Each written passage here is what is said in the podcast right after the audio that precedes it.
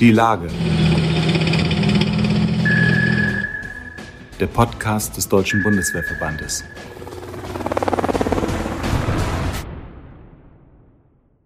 Sehr geehrte Mitglieder und Freunde des Deutschen Bundeswehrverbandes, herzlich willkommen zu unserem Podcast Die Lage. Heute wollen wir über den Veteranenbegriff sprechen.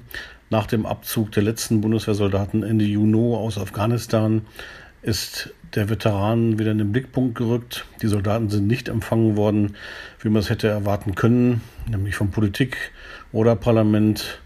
Natürlich waren Generäle vor Ort, hohe Offiziere, aber eben keiner aus der Politik, kein Politiker, äh, niemand aus der Regierung. Äh, eine, eine peinliche Panne, äh, wie man heute weiß. Man will das Ganze in Anführungszeichen wieder gut machen mit einem Aktionstag für Veteranen am 31. August in Berlin. Es soll Aktionen Kranzniederlegung im Bändlerblock dort auch einen Appell geben und abends natürlich einen großen Zapfstreich vor dem Reichstag. Ist das gut so? Ist das richtig so? Reicht das eigentlich? Und was sind Veteranen eigentlich? Das wollen wir heute im Gespräch mit Jürgen Görlich, dem stellvertretenden Bundesvorsitzenden des DBWV, klären. Stichwort Veteranen, Herr Görlich. Es ist ein weites Feld, könnte man zur Beschreibung dessen sagen, was ein Veteran eigentlich ist. Da gibt es viele Meinungen. Was macht denn aus Ihrer Sicht, aus Sicht des DBWV, einen Veteranen aus? Ja, schönen Tag, Jungblut. Äh, Veteran ist äh, natürlich ein riesiges Wert. Sie haben es eben beschrieben. Äh, wir haben durch die Begriffsbestimmung ja ähm, alle Möglichkeiten, Veteran zu sein und sich als Veteran zu fühlen. Ich glaube, das ist auch einer der wichtigsten Punkte. Veteran ist jemand, der sich auch als Veteran fühlt, der das der aus der Reserve heraus ist, der ähm, mit der Truppe zusammen ist und sich wirklich darauf ausgemacht hat, die, die sich als Veteran zu fühlen. Ansonsten kann man es gar nicht beschreiben. Es kann der Einsatz sein, es kann aber auch der Kalte Krieg gewesen sein, es kann äh, viele Dinge geben, die einen zu einem Veteran, das Gefühl zu einem Veteran sein, ähm, ausmacht. Und dementsprechend äh, ist auch der Begriff weit gestreut. Wir haben allen die Möglichkeit gegeben, mit dieser Begriffsbestimmung Veteran zu sein. Und ähm, dementsprechend ähm, ist auch dann die Möglichkeit für alle offen. Und keiner kann sich ausgeschlossen fühlen, der sich als Veteran auch sieht. Wir haben jetzt eine große Gruppe, sogenannte Einsatzveteranen.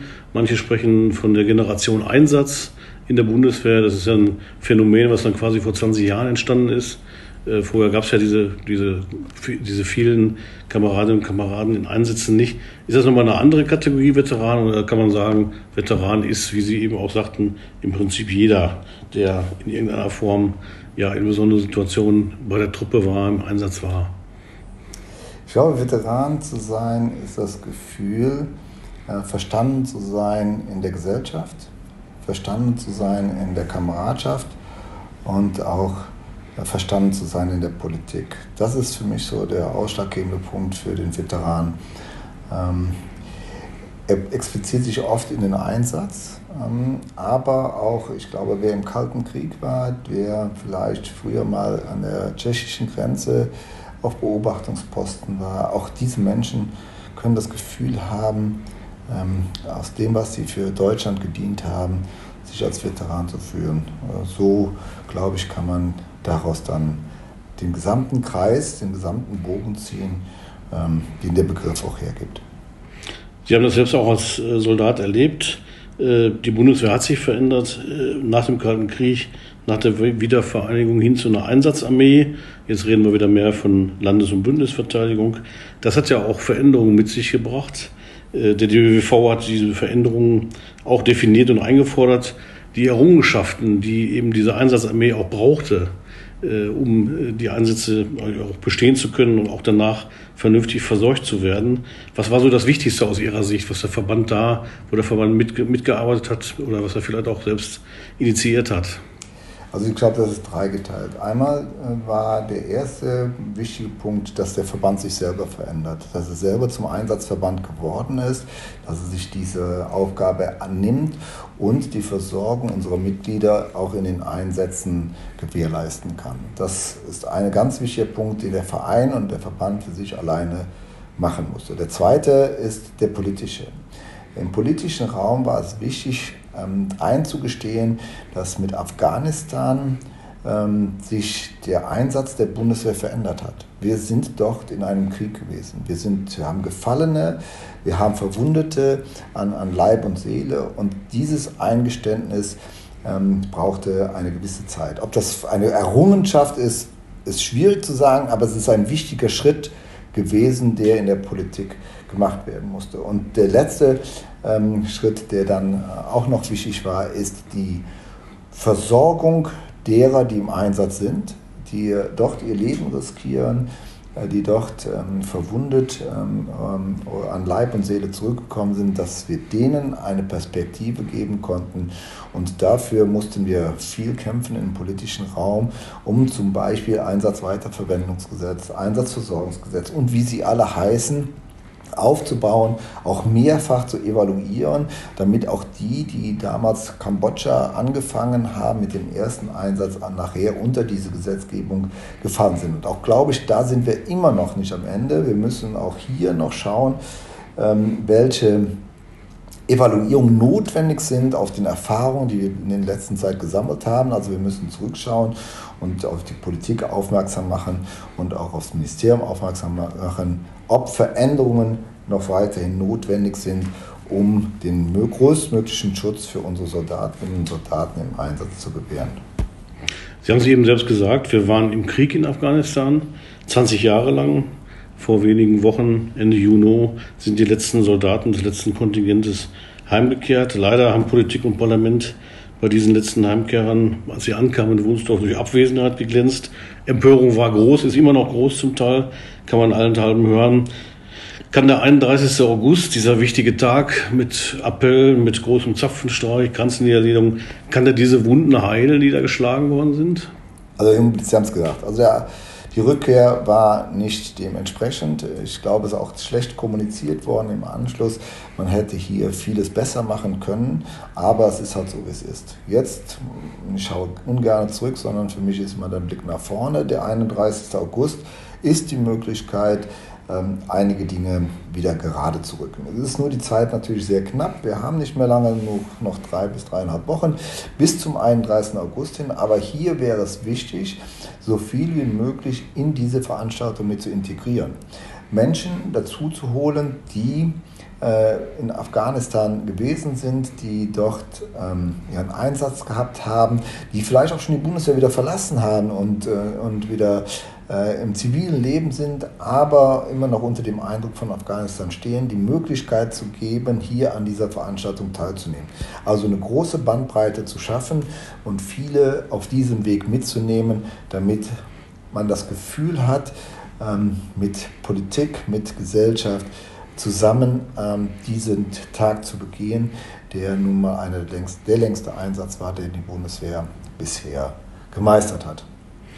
Genau 160.000 Bundeswehrsoldaten waren in den verschiedenen Kontingenten in Afghanistan während der 20 Jahre im Einsatz. Das ist eine große Gruppe, auch von Einsatzveteranen.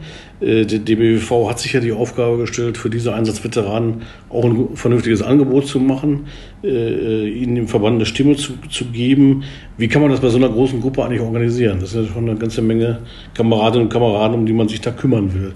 Also wir müssen immer aus Blick, aus dem Blick der Mitglieder schauen. Also was haben unsere Mitglieder für einen Bedarf? Welcher Bedarf wird uns gegenüber geäußert? Und da gibt es mehrere Dinge. Also erstens natürlich eine Informations- äh, eine Informationsquelle, die Sie benötigen. Sie würden gerne Informationen haben, die müssen Sie über, die, ähm, über mögliche Quellen auch bekommen, sei es über das Magazin, das ja den Afghanistan-Einsatz äh, gewürdigt hat, äh, einen Schwerpunkt gesetzt hat, sei es äh, die Internetseite, aber sei es auch äh, Facebook und die anderen sozialen Medien. Also hier ist es notwendig, Informationen über Afghanistan, über den Einsatz und über das, was damit zusammenhängt, äh, weiterzugeben. Die zweite Sache ähm, ist natürlich auch die rechtliche Bewertung. Wir brauchen in unserem in unserer äh, Abteilung Recht natürlich die Möglichkeit, dass alle, die ein Problem haben, ähm, sich an uns wenden können und hier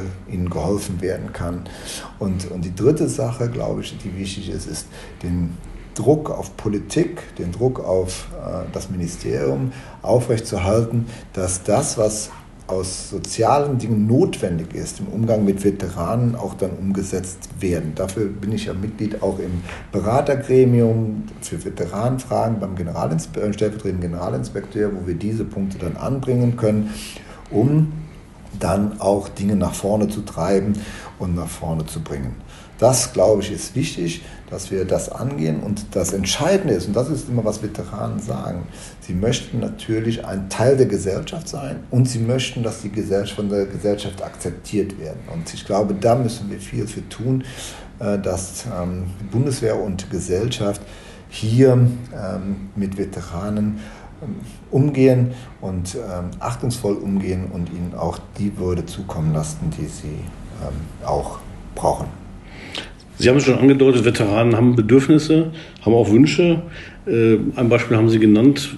Wenn man das nochmal zusammenfasst und nochmal ein paar Beispiele bringt, was sind das für Wünsche und Bedürfnisse neben der Anerkennung, neben einer vernünftigen Versorgung und Betreuung auch nach dem Einsatz? Was, was hören Sie da äh, von den Veteranen, was man so braucht? Also ich glaube, das Wichtigste ist wirklich die Anerkennung.